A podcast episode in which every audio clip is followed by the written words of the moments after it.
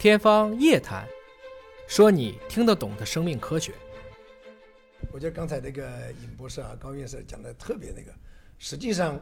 随着人类对外的交往啊，和你走出去的离你家的距离越来越远的时候，你就发现你的肠道的适应能力越来越强了。嗯，真是这样。我们原来像我们老家的地方，通婚的距离不超过十里路，不通婚距离不超过十里路，所以那些地方就是非常固定，我们吃什么食物都非常固定，啊，非常非常的固定。但是当我们走出去的时候，哎，开始到我们省城里面，然后到外省里面，然后全国各地有上海啊、北京这些，然后到国外的时候，哎，发现我们的肠道越来越健康了。这里给我们什么启示？给我们一个什么启示呢？一个非常重要的启示，就是说，一个是从食物增加了食物的种类，这个种类有几个多样性，一个是产地的多样性，比如说我们一在中国人现在吃遍全世界，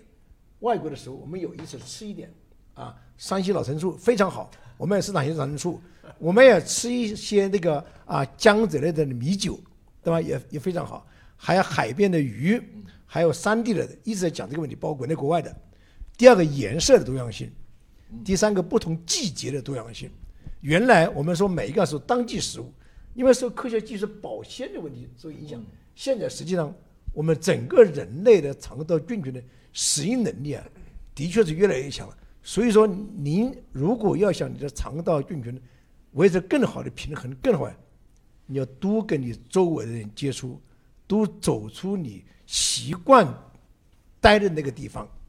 多出去旅游。现在还有观点说。把一群老年老鼠、一群小年老鼠一喂养在一起，待的时间长了，哎，老年老鼠的肠道细菌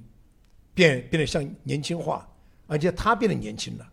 所以这里面给我们很多的提示，非常非常。我刚才啊，我所以说忍不住要插一句。